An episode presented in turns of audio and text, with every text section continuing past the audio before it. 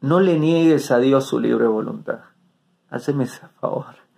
No le niegues a Dios su libre voluntad. Dios te da libre voluntad a vos.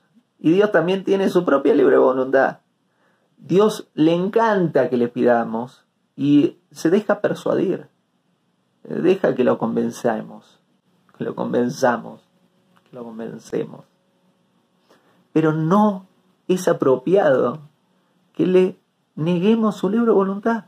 ¿Cómo es eso? No, Dios, vos no puedes hacer esto. Vos tenés que hacer esto que yo quiero. ¿Quién sos?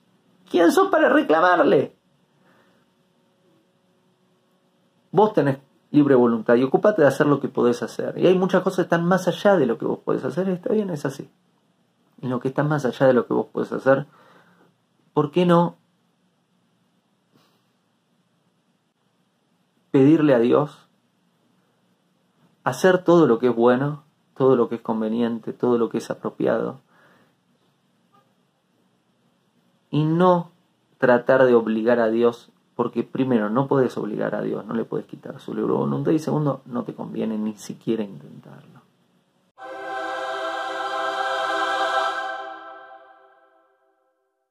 Hago esta rápida pausa comercial para agradecerte por oír mi podcast y pedirte que si te gusta lo recomiendes.